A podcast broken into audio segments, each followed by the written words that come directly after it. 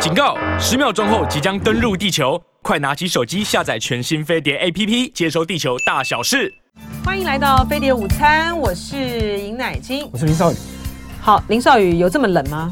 有啊，今天有有比较冷。你觉得比较冷？他你也那，你那个，你这个。也怎么了？这个你这个穿的也太也太密实了，嗯、没有，就是可能也嗯，我觉得录音室也比较冷一点哈，就是办公室可能也冷一点。嗯、对啦，今天气温是有稍微下降一点哈，天气这个变化，呃，大家要非常的注意，这样子很容易感冒啊。然后呢，呃，我们一开始的时候在飞碟午餐，我们在进节目之前的时候，我们聊到呃，我们共同认识的呃。不不能算朋友，就是认识了哈，因为还没有到，就是没有那么熟，就说是这种朋友的这个交情。我们讲的是，呃，富察就是八旗出版社的老板啊，嗯，老板对对啊，老板啊，对，在台湾来讲他是老板啊。哦，他因为呃，他已经有了台湾的身份了，他已经是中华民国的国民了啊，他已经有身份证了啊。但是呢，因为他是大陆人啊，所以他每一年呢都会。呃，回这个中国去，但是他这一次回去的时候呢，现在呢，应该就是被滞留了。呃，他们好像、这个、就原因不明哦。对他们好像就是说他的那个就不是那他们叫做控制，就还不到拘留的程度，就说去请他问话。那回家了吗？呃，有人说他在他是在家里面被软禁，哦，就在家里面被这个就像就像这个杨志渊，就像呃台湾民族党的。嗯这个主席一样，他之前的时候也是在家，也是在家被，嗯、就是等于是在家被监控了。嗯、那但是他现在呢，嗯、呃，已经呃温州市的检察院已经对他批准逮捕了，哦、现在案件正在。呃，办理，所以复查应该是说，据因为消息有点不明朗哈，不明朗就是不知道他现在的这个状况是被软禁呢，还是被被在这个监管中呢，还是已经被呃拘捕了？现在情况这个不明，就他但没想到哈，因为每一年都回去嘛，可，可能疫情期间除外吧，嗯，疫情期间除外，对，嗯，他他他回大陆去就是回家里面看，呃，还还还不能定期的。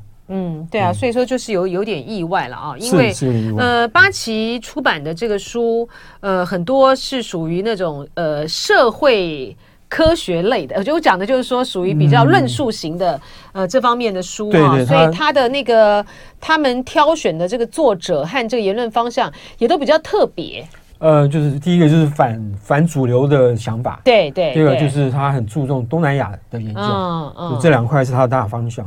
是好，我们我们先来进进入到今天的呃国际新闻的焦点啊。首先呢，当然就是呃美国总统拜登他透过在网络平台放他的呃影片啊，竞选连任的影片，短短的啊三分钟的一个就像是一个 campaign 广告一样啊，来宣布呢他要呃竞选连任。他的呃广告呢，不知道大家有没有看过啊？他一开始的第一个画面呢，就是呃美国的这个国会山庄遭到这个群众的暴徒的这个闯入啊，所以他来诉求的就是 freedom 自由、呃、民主。嗯，对，国会山庄那个一月六号那个事件，就基本上是直接的侵犯到美国的民主制度，嗯，或民主制度的这个实践过程。因此，那个是他这个整个整个这个广告的主题，叫做我们要把我们的。个人自由 （personal freedom） 抢回这个，然后夺回来。嗯，意思就是说，我们不能容许呃那些暴民或是暴徒来来侵犯我们的那个代表民主的那个那个那个国会那个地方。这是他就是最主要诉求。然后，如果仔细看他那个那个几分钟的影片，里面出现到第一个黑人出现了很多，嗯嗯，呃，女性出现很多，青年人出现了很多，这些都是他在任内所强强调的这个，比如说。女性就代表就可以代作为代表，就是我的堕胎权，对，至少部分被剥夺，被大呃最最高法院法官的这个决议部分剥夺，他就代表说，那个我们要把这个事情给反正拨回来。然后呢，这个黑人更当然更不用说了，过去几年那个这黑人命也是命，也是一种另外一种自由被剥夺的情况。黑人还有一个 还有一自由被剥夺，就是所有人就很多共和党的州在用各种立法的方式去压制选举，让这个黑人的投票率没有办法起来，那间接的就会这对民主党有利。这是另外一个他们觉得自由被被剥夺的地方。还有身体的自主权啦，比如说堕胎，比如说性别的认同。这些都是民主党善于发善善于操作的这个他价值啦，对对他们的这个选举有利的地方。嗯。嗯嗯，不，我就就说，因为他们做这些广告啊，一定事前都有经过一些调查啊，然后也不是随便做做的了。哦，当然，当然，对，但但就说，哎，我就还蛮我还蛮好奇的啊，就是这种民主被侵犯啊，呃，这个在美国人的价值上面来说，呃，他是不是他是不是就是这么在乎这件事情哈？这个我都还我还蛮我还蛮好奇的啦哈，呃，他这个当然只是第一支广告，他接下来可能就会针对这些不同的主题，特别是呃在其中选举的时候呢，帮共和党呢。帮共和党赢得了很多的选票的，就民主党帮民帮民主党帮民主党赢得很多选票的，就堕胎权的这个议题，应该会在这个地方呢，呃，再继续的去。堕胎权甚至有些这个这个呃右派，就是支持共和支持共和党的民众或家庭，他其实家中的妈妈或是父太太是会是比较倾向说我要拥有堕胎权，嗯，就算是堕胎权，对，或是至少如果就算是限制有，比如说多那个怀孕的期间长短的限制，他也。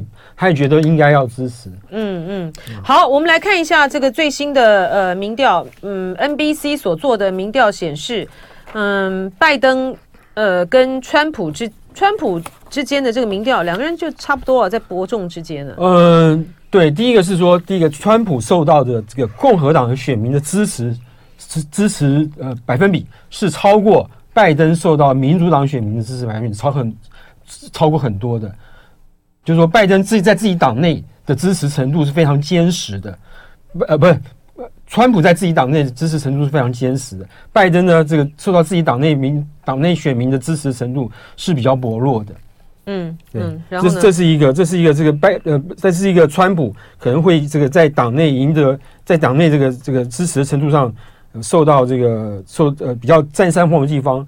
意就是说，共和党的选民即使这个觉得川普。他不没有能力当总统，他没有什么这个没有什么总没有没有没有没有能力或者没有什么其他的这个长处当总统，他还遭到起诉，他还有很多这个案件缠身，可是他们仍然坚定的站在川普的背后。这样的选民有十个里面有七个，然后呢，只是在民民民主党方面呢，呃，民主党的选民呢，对于拜登的第一个是他的年纪太大这件事情非常有维持，第二个第二个是对他拜登的施政呢。这个不并不是那么满意，所以大概只有一半的一半的民主党选民会去支持，会觉得说，哎，拜登你也许可以不要考虑不要去这一届不要选总统。可这件事情都已经过去，因为他已经宣布参选了。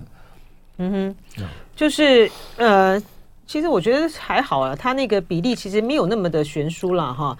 就是呃，如果今天投票，百分之四十六的共和党选民，对不对？对，共和支持共和党选民，百分之四十六支持共和党的选民会支持川普，然后、哦、呃。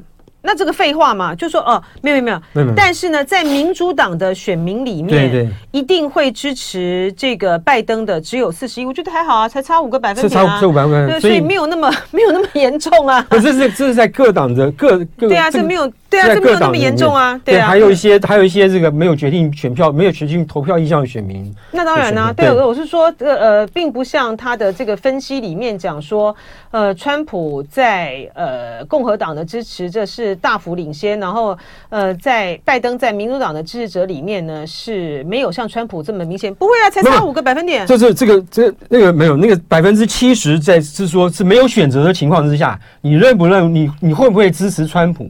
然后第二个问题是说，在在这么多共和党的这个候选人里面，你你你第一个支持的是谁？第二个支持的是谁？哦，所以你说百分之四十六的共和党支持者把川普摆在首位，是因为后面还有还有其他选择。对，好哦，有有些人就说哦，我第一个支持川普，第二个支持那个呃呃佛罗里达州的州长，第三个支持某某某某人这样。嗯，对，但这个这个在大选的这个时候，嗯呃没有意义啊，因为这个他只有在共和党的初选里面才有意义。对对对，没错没错。那摆在大只有共和党败初选，嗯，摆在大选民调里面呢，嗯。大选民调里面，他们两个就差不多了。就是啊，就是你你调查不管不管政党支持度、政党这政党支持倾向的选民的时候，两个人差不多就是百分之五的差距。嗯呀，然后到呃百分之五的差距就是拜登落后嘛。对对，对，没错。嗯，对，好，然后另外这民调还透露些什么样的这个讯息呢？嗯，差不多就是这样。就是那民调里面，然后对，那为什么共为什么民主党觉得呃，虽然说民调他们现在是微幅落后，但是民主党呃认为拜登出来这个竞选连任，他们有信心。第一个，他们是他们有执政优势，是本来是所有执政人都有现任的行政优势，他们可以去。他们他们可以去这个在政策上做很多事情，去争取选民的选票，不管是修桥啦、呃修马路啦，或者是这个改气候变迁、解决气候变迁的问题啦。然后呢，这个甚至他里面还讲到说，这个盖晶原厂啦，呃这些这些这些事情，他们都有现任的优势，他们就可以用政策去吸引选民。第二，他觉得他任内拜登任内到现在为止的这个施政成绩是不错的。包括这个降低这个通通通货膨胀，然后包括这个有创造了一一一千四百多万个工作机会，然后这些这些事情，他们觉得这个政策是是是 OK 的。第三个是，呃，在经过了其中选举之后，兰兰州就是支持民主党的州有部分被收复了，然后呢，而且这个这个呃民主党在这些州呢可以控制这个当地州议会的，就是他们的人数已经过半，可以控制州议会。这然后这些州呢。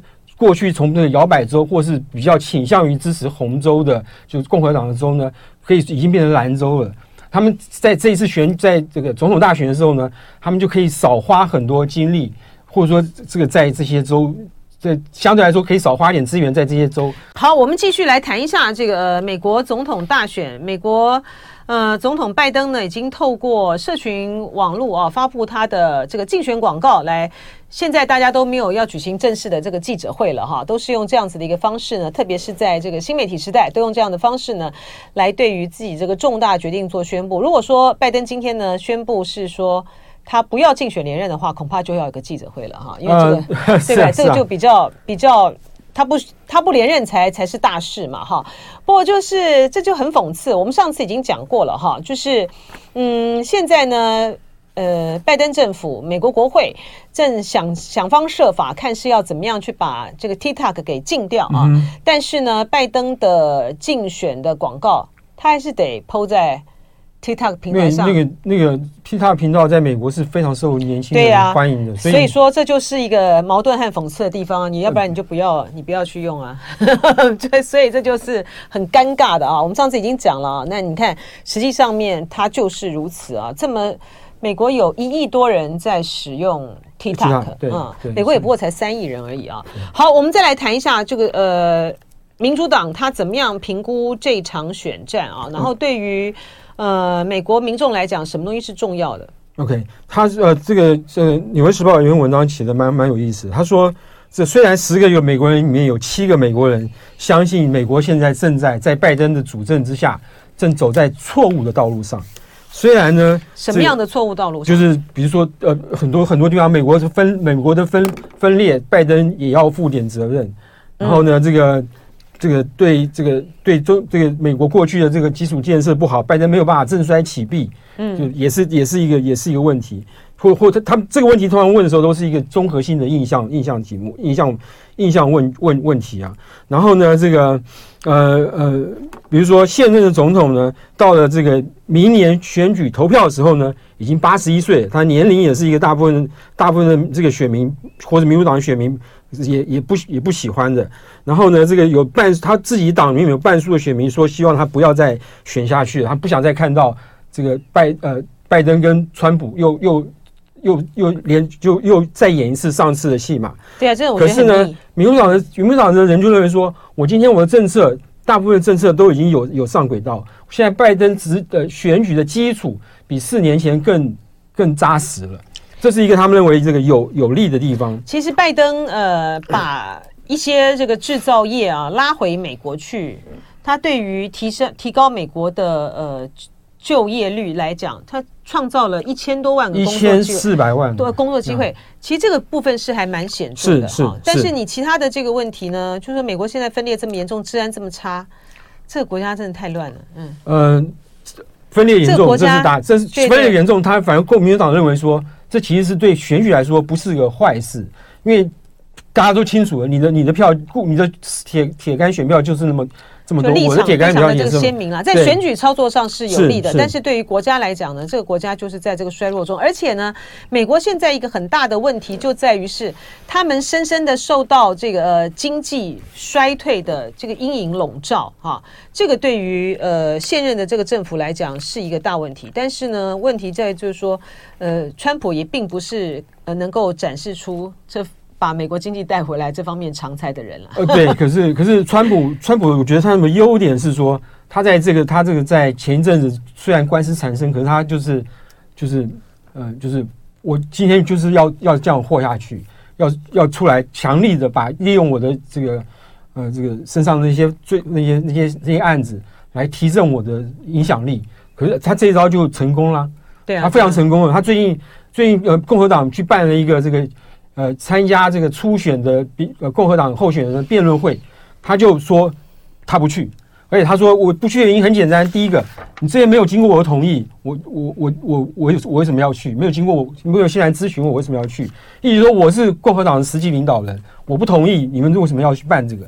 第二，第二个，他第二个原第二个原因才是说，你看你们那些找来提问的人，都是对我们共和党这个不友善的媒体或者媒体的负责人，我为什么要接受去接受他？他的这个这个提问，这等于是在羞辱我自己。是啊，而且川普不呃，川普不去对他来讲也不影响哈。然后呃，就说呃，川普官司缠身，但是呢，呃，声望却越来越高，这就是分裂分裂的好处嘛哈。就是当这个国家那么的分裂的时候，我支持一个人，其实不是支持他的能力，然后而是支持他的意识形态。对，这就是站队嘛哈。纽约时报说，虽然这个呃，拜登的这个执政有。在美国人民的这个心目中，有这些事情是走在错误的方向上。然后呢？呃，可是因为第一个他没有他没有初选，因为拜登就自就是自动当成自动就是呃民主党的这个呃候选人了，所以他是可以可以有比较更多的这个余裕去去推动他的这个竞选竞选的行程跟他的执政的行程。他不像川普，必须要先经过。这个即即使他现在是领先，他还是要经过那个初选的阶段，那会非常非常的耗伤伤伤财耗时。嗯，所以这个《纽约时报》分析了半天，拜登就这么点优势啊？我觉得这，我觉得那个。对啊，就是他，他觉得他的优势就只有现任优势而已。还有他的这个这个各州的这个各州版图重新蓝绿版图重新划分了。嗯，过去的这几个，比如说宾州啦，呃，密西根州是摇摆州，现在已经不摇摆了，至少至少至少在这个州议会的控制上面是不摇摆了。那过去以前这个肯定是红州的，比如乔治亚州。在这个上一次大选跟上一次其中选举也证明，他可能会已经是变成蓝州了。嗯嗯嗯。好，呃，除了这个之外，呃，就是拜登的年纪真的是一个很大的问题了啊。对，尤其是青年、嗯、青年选票就认为说，拜登你已经你你当选了，如果你当选了，你已经八十一岁了，然后你在你在执政四年，等到你明年退休了，八十五岁了。嗯，川普现在才七十六岁。所以等到他明年呃明年当选的时候，七十七岁，等到他这个退退退休了，他搞不好下次还可以当两届，我不晓得，对不对？哎，真的是够了，真的是，对啊，好可怕，这个也七十七也年纪也不小了，是是，对，年纪也不小了啊。呃，就美国政坛老化现在是一个普遍现象了。对，然后他呃，美国的参院跟众院都是在这个从一七九一七八九年以来。历届的参院跟历届的众院，这个呃，现在的这一届参院，它的平均参议员的年龄是六十三点九岁，是一七八九年以来是第二第二老或第二高的。然后现在众院的这平众议员的平均年龄是五十七点五岁，它是这个历届的众议院一七八九年以来一历届的众议院的每每一次的众议员呢是第三高的。那这些都不打紧，居然这样你听听不出来他们有多老。啊，美国人现在的平均年龄是三十八点八岁。换句话说，这些参议员或众议员呢，都比这个这个呃，美国人平均年龄呢高出高出二十岁。怎么可能？怎么可怎么可能？不不是三十八啦，三呃三十呃，不是啦，average age 没错啊。怎么可能？这么美国人这么短命？不可能啦。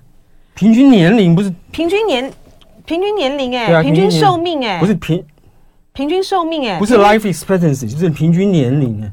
哦，这么这么这么低哦，平均年龄哦，不是平均寿命啊，平均年龄。OK OK，我想说平均寿命才三八点八，这个国家也太短命了吧？平均年龄。OK OK，对，好，呃，我们来看一下网友的这个意见啊。Easy Me 他说，美国在这拜登呢，在制造业创造了一千万。可是让其他的行业呢，却是坑死别的行业，真的是这样子吗？他说：“这个呃，美国的教师呢是狂缺，这个应该不是那个制造业，不是自增加制造业所带来的这个问题，不应该不是这样子了哈。嗯、嗯，他。”黄俊说：“这个经美国经济好不好，还是要看市场表现。他认为美国经济没有那么糟，虽然通膨比较严重，工资也涨得很多，但是大部分的岗位都缺人啊。讲到这个、美国这些各州蓝州、呃绿州的这个变化啊，嗯，Easy Me 说，像这个呃。” Arizona 是变蓝，Ohio 和 Florida 是变红，对，啊，然后民主党呢是有得有失。美国人的平均寿命他在不到八十，对，他在他在几个几个重要就票仓州，嗯嗯，他的获得的这个支持度是比过去增加的，嗯，如果你算选举人票的话，这对拜登是有利的。OK，好，这个就是这个呃美国。呃，总统拜登他宣布要这个参选连任，要竞选连任啊，一些相关的分析啊。好，那我们接下来看一下啊，就是在国际间最近发生的这些重要的这个事情啊。首先呢，就是嗯。菲律宾啊，菲律宾的总统小马可仕即将在下个礼拜五月一号到美国去进行访问啊。菲律宾呢，现在是这个美中两大两大强权啊争相要去拉拢的对象啊。呃，他们嗯，菲律宾的总统小马可仕呢，在今年年初啊，是第一个到，在今年开始呃开年以来第一个到中国大陆访问的呃外国元首啊，然后。可是紧接着呢，呃，菲律宾呢又和这个美国呢举签署了这个协议啊，开增加四个基地让美国使用，然后还举行了非常大规模的这个联合军演，然后呃，中国的外长呢秦刚呢就忙不迭呢跑去这个菲律宾呢去回防啊，去防守，然后接下来呢这个小马可仕呢又要到这个、美国去啊。好，你怎么看这个菲律宾在和呃中国呃外长秦刚在谈的时候呢？他做出了一些的承诺，比如说什么呃，这个这个基地呀、啊，不会放这个呃，让美国这个放这些武器啦。如果台海真有有这战事，这怎么可能呢？嗯、呃，对啊，那可是他没有定义什么叫做这个这个会攻打台海的武器。嗯，然后，最显示说东东东协的国家，不管是菲律宾也好，或者是其他的国家也好，或是新加坡啦，或者是印印尼啊，他们都在这个两大强权之间，所以是美美中两两国之间在寻找。这个两边不得罪的方式跟这个位置，嗯，那么他们也许没有像印度那么大，可是呢，印度它可以很比较轻松的，比就相对来说比较轻松的在两边里面找到空隙去去这个去去操作。那巴西也是，我们才才上上礼拜说过，巴西也是一样，印度跟巴西这两个国家的外交部现在都已经学会了。这个当当你提到我今天对美国政策有什么好处的时候，我一定要提提我对中国政策你要相对有有有什么好处。他们甚至现这都已经变成这个外交部他们的外交部官员一个一个习惯性的反应了。我提到中国，我就一定要一定要提到美国。嗯，我提到美国，就一定要提到中国，绝对不在任何一个地方找到让美中两国这个能够找到把柄或是一个留下一个画柄，说你得罪我，你为什么要这样？你为什么要那样的一个机会。那菲律宾，我想也是一样。他今天可以说，我今天跟美国举行这个这个呃十几年没有见过这么庞大规模的军事演习，可是我仍然这个秦刚外长要来，我照样去接待他。嗯，然后我在我们网友特别要提醒啊，就是说，哎，你这个 Miles 提醒说是菲律宾邀请秦刚去啊，他说不要乱说好不好？我们也没有说秦刚是自己跑去的，对，就是说。这个不重要啦，重要的是他去了这个之后呢，他到底达成了什么样的这个成果？我觉得就是回防，然后需要去呃巩固一些关系，希望这个呃菲律宾跟嗯中国之间的关系呢，能够还有就菲律宾在中国和美国之间能够保持一个相对比较平衡的这个角色，不要不要被。不要被美国拉着走就对了。除非除非今天碰到事情是领土问题，比如说菲律宾说这些岛是我的话，嗯，他也许就不会对中国让步，或者让步的程度是有限的。嗯，对，比如说呃，前一阵子发生的一个事情就是中国驻菲律宾的大使。他讲错了一句话，说你如果你们不推行反台独的话呢，到时候这个外外到时候可能就会这个因这个祸祸及在台湾的这个十五万菲律宾的劳工。那这话讲的非常不恰当，所以被批评了。那这个话讲这个话，呃，小马克思也不会去支持中国大陆中国大陆讲这个话的这个这个大使或是中国大陆外交部了。虽然说这个菲律宾呢，事实上他们的确很担心台海之间呃发生战事，所以他们也演练了呃，就是撤侨哈。印尼也是对，对，但是呢。这个跟他，这个跟中国驻菲律宾大使讲说，你们的态度要非常的注意，你们不能够支持这个台独，否则的话，那个是强度是不一样的哈。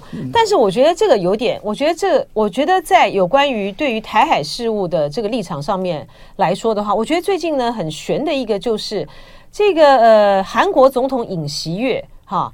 他在谈到有关于呃两岸的这个问题上面的这个时候，就关切这个台海这个形势的时候，这个、呃、中方的这个反应就是说，这个台湾是内政问题，哈、嗯，就是好像不容他国智慧，嗯、这个是很典型、很制式的反应。是啊，是啊。为什么这个韩国的外交部要反应的这么大？哇，这个言辞的这个谴责，还把这个。呃韩国还把这个韩国驻呃中国驻韩国大使呢找去这个讲话什么？你们要怎么样？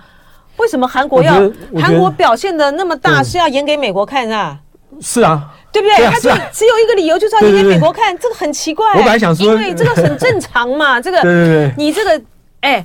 这个不是韩国的总统这样子讲，大陆会有反应。哪一个国家的总统讲，嗯、大家都有反应啊？美国总统讲，他也有反应啊。美国布林肯这样讲，他也有反应啊。就，就是说我们的这个内政啊，那习近平不是还是跟这个拜登讲说，你不要在这个问题上面，这是我们核心利益的核心啊，你这不要玩火自焚。他不是讲他跟范德兰说，你要痴心妄想，对不对？对对对，这不是讲的不是更白吗？是是这这有什么呢？我觉得这个韩国有很怪、欸。我觉得这可能是讲是讲给美国听。嗯，就讲给美国听的，或者他受不了，他没有办法承受美国压力，美国要他这个用另外一个方法来表态。这个韩国到底要表态到什么地步，美国才觉得他够啊？韩国已经很够了吧？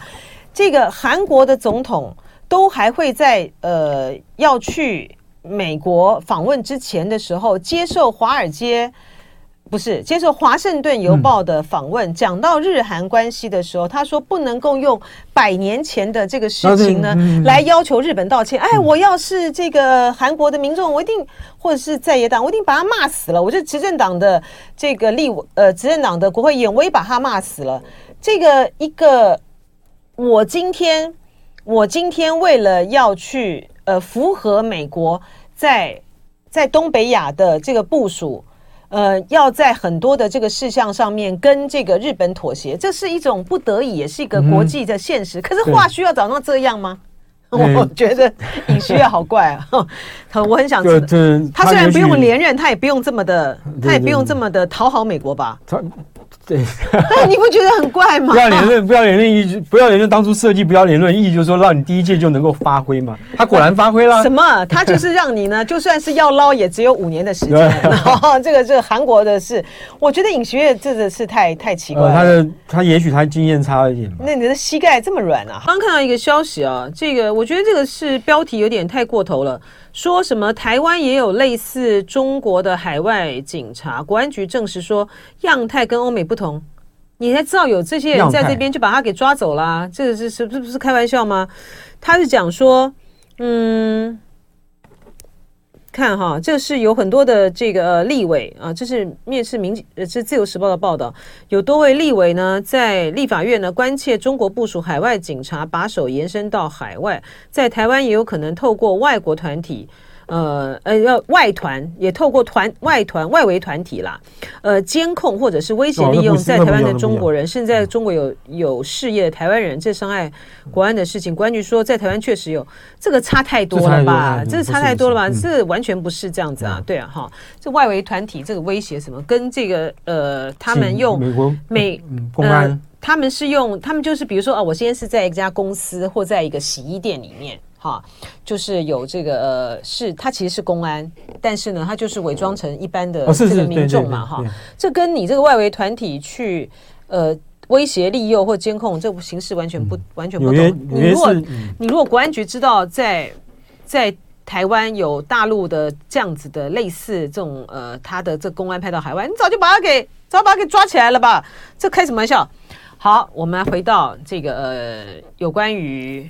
嗯，韩国啊，现在就要看这个韩国总统尹锡悦到呃美国去了之后啊，双方呢他们的这个共同声明啊，呃，现在呃外界关切的就在于是所谓的延伸吓阻啊，到底要怎么样扩大它范的范围，怎么样更新？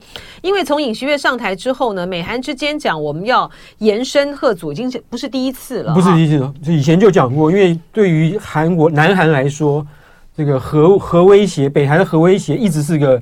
这个在头头顶上的乌云，所以他们很希望自己有更进一步的这个核武的对抗核武的方法。那么对对南韩南南南韩的民意呢，在历次的调查里面都非常非常非常赞成韩南韩应该有应该有核武器。那唯一的争论的焦点就是核武器从哪里来？一个是自制，一个是这个美国提供，或是美国帮忙制造。第三是美国把核武器搬到南韩来，他们认为这样才能够保障。这个对抗保障能在对抗北韩的核威胁的时候，能够更保障南韩。嗯嗯，之前的时候，呃，尹锡悦曾经讲过啊，他希望这个核威慑就是让韩国可以拥有这个呃核武器。嗯哼。然后呢，当时呢，嗯，拜登呢毫不考虑的就说没有。对他美 美国到现在没有没有松口。对，但是呢，现在不知道哈，现在不知道就是说这一次呢会不会这个延伸？如果说呃。美国的，就是美国的核保护伞本来就在这个韩国，这个是这个是没有，这个是毋庸置疑的啊。现在现在现在是说，他现在要所谓的延伸核组要重大更新，是要怎么更新啊？是要把核武器放置在这个韩国的话，如果是这样的话，它引来的这个区域的这个风险呢，其实是很大的。对，可是那如果你不把核武器再前进到这个韩半岛，那么你在这个保护伞要开到。要能够遮到这个北南韩的这个时间就比较长一点。呃，其实现在有一种可能就是说，如果说呃北韩呢真的敢用敢动用的核武啊，呃，来在朝鲜半岛上面动用核武的话呢，呃，美国呢会毫不犹豫的啊，呃，用核武来反制。不知道是不是会有这样子的一种表述？可是我如果之类的，如果我是金正恩，你会如果我决定要动用核武器，我已经甘冒全世界大不讳的时候。我是要先打美国还是先打南韩？这也是他一个选择啊。嗯、呃，对，但是就是他除非到很绝望的这个时候了，是啊，对，否则的话呢，他就是会遭致极大的这个报复了啊。好，嗯、呃，这个就这个是有关于朝鲜半岛哈，然后韩国。总统尹锡悦呢？你看，这个美国也是很忙了哈。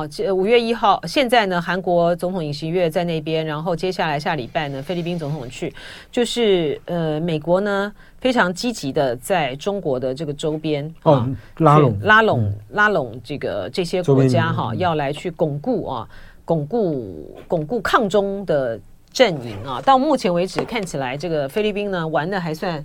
还还算蛮厉害的哈，蛮蛮平衡的。而这个菲律，而这个韩国的这个态度呢，就是很明确的啊。的确是，就像我们呃这个网友呢提醒的啊，就是说，嗯，韩国呢已经。立刻啊，M 他就讲到说，韩国已经立出立即发出搞两面手法的邀请。这个韩国驻中国的大使呢，呃，他在递交国书给习近平的时候呢，也邀请这个呃习近平呢到中国来进行访问啊。好，呃，另外呢，我们看到就是在欧洲啊，在欧洲的这个部分呢，最近呢，因为中国呃驻法大使卢沙野啊，在这个接受访问的时候呢，呃，竟然说。前苏联的这些国家啊，它的主权并没有确确立啊，引来了轩然大波啊。中国大陆现在呢，呃，不管是透过外交的发言的管道，或者是中国的驻法的这个使馆，都强调说这个是他个人的这个、言论啊。但是看起来，呃，这个风波还没有完全的平息啊。可能对于中国大陆来讲，这应该。他已经跟他把他的这个跟他个人言论跟政策把它切割开来了，止火防火。他、啊、我看看只能做到这个地步了吧？呃呃哦，你说他这个人就大陆来讲，呃、对、okay、这个只能做到这个地步是啊是啊是啊。这卢沙野的这个谈话哈，呃，很可惜，就是说他对于呃中国在中国大陆过去在这段时间以来，呃，好不容易做的对于欧洲的这些的这个、呃、外交上面的成果，好像就是把被他在一夕之间，也不能够说毁于一旦了哈，嗯、但是就是说伤害是非常非常的大的。有另外一个说法是说。呃，这个前苏联瓦解的时候，然后这个这个俄罗斯的独立，以及那个其他周边那些国国家的独立，在法律上并没有完成它的法律程序，因此根本就不算是这个，就就根本就不算是独立的国家，这是另外一个讲法。嗯，对，但是没办法，你你现在你你就是叶小言说，西方不是有呃言论自由吗？激动什么？但没办法，因为他这个言论自由。不急于大使啊，因为他是他是中国驻法大使啊，所以你很难你你很难说哦，这是我个人的这个言论，不代表我们国家的立场，就是很难了哈。现在就是呃。对于从中国的角度来讲，当然是希望这个风波呢，这个风头赶快过，赶快过去。那要怎么样？好，那那要怎么才能够风头过去呢？要有一个更大的事情发生。啊 对啊，要有一个更大的这个事情才能够盖过这个、啊，更更至关重要的这个呃事情才能够盖过这个啊。但是你说这个这样子的一个发言呢？呃，是不是呢？彻底的，就对于大陆在前一阵做的外交的努力是有伤害了哈。但你说彻底的就摧毁了中国跟欧洲呃的关系，也不也没有到这么严重了哈。呃，彭博社报道在海呃柏林啊，就是德国呢，已经对于中国总理李强发出了邀请，邀请李强六月二十号。到这个呃中到德国去访问啊，嗯，目前呢，柏林官方跟这个北京官方都还没有针对这个行程呢，呃，做出任何的官方的证实或者是评论啊，呃，如果成型的话呢，这就是李强啊，除非他在六月二十号之前有安排到其他国家的这个访问，否则的话，这就是他上任总理以来啊第一个出访的这个国家。然后媒体也披露，就是呃，肖兹啊，肖兹对于继续啊，中欧投资协定的全面就是要来去启动在欧洲的批准程序呢，展现了高度的兴趣啊。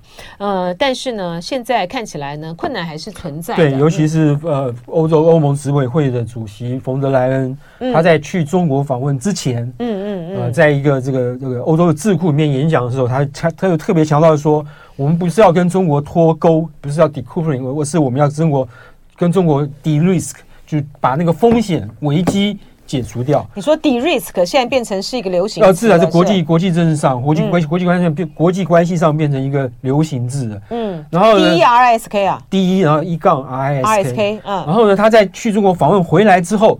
还照例去欧洲议会去报告说此行的行程的这个结果的时候，他又再强调了一次：我们不是要跟中国脱钩，是要跟中国 de-risk。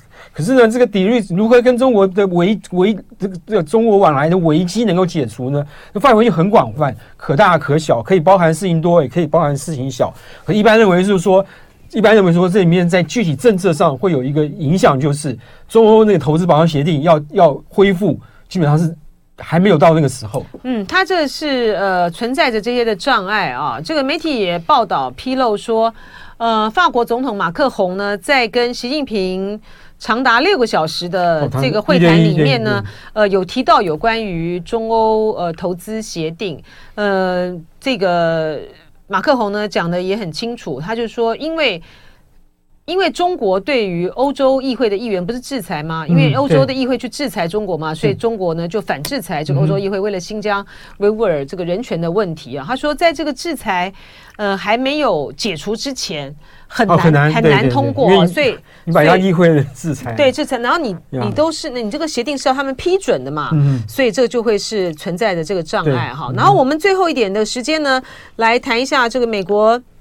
福斯电视台知名的右派主播 Carson 被开除了。哦，不止，他这 Carson 不只是这个福斯福斯电台知名，他基本上是一个现在已经变成一个美国家喻户晓的人物，不管是支持他或反对他的看法。他每天的节目一个礼拜五天，每天晚上大概有三百万的收视收视户，嗯，收视户啊，多少多少人？三百万吧，嗯哼，收视户，这是这是上福斯电台最 最影响力最大的一个。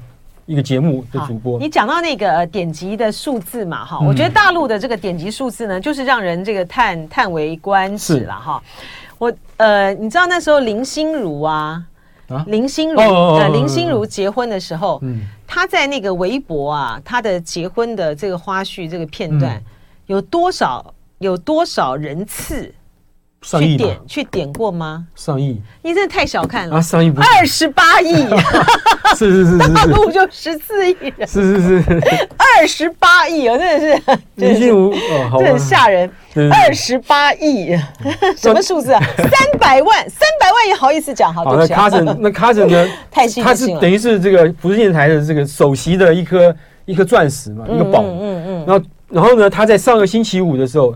上次进入节目下节目呃结束以后，他还不知道他要被开除，然后他是在星期一的早上，福斯电台呢，在他宣布要开除他的前十分钟，告诉他说：“对不起，你十分钟，我们十分钟以后就要宣布了，你就就要走了。”他那时候还在跟他的工作同仁一起开会，说晚上节目要做什么内容啊，等等等等。然后就这样，这个就等于是很不留情面的就把他请走了。而且福斯电台呢写的那个公布这个新闻呢，完全没有写，完全没有说原因原因什么。他说我们谢谢这个这个卡森先生过去几过去几年来在我们公司的一些的贡献，就这样简单的一句话就把一个这个这个大咖就就请走。但原因到底是什么？原因就第一个很简单，因为他因为他这个这个福斯电台被这被被这个一家呃选举投票的公司 Dominic Dominic 这个告去告。然后第一个第一个案子呢，以和解收场，赔了这个七十几亿还是八十亿的这个美美美金和解金，这是一笔很大的支出，而且这个这个官司还有好几个类似的官司都要打，那可能以后不是这个判有罪，就是这个要要每一个官司都要付出相当昂贵的这个和解金，这是一个。第二个是呢，这个在在这个未往后未来诉讼中呢，这个卡森如果继续留在这个福斯电台，他会他是会变成一个主要的证人，因为。这个检调单位在调查这件事情的时候呢，发现说卡森在这个呃这个投票就一月一月六号之前，他就就在投票选举投票之前，还有跟同事来来往的时候，他就说出对对这个川普非常看不起川普的话。他说：“我们再过几天就不必每一个礼拜七天有好几个晚上都要忍受川普了。”我非常的个骄傲，非常高兴。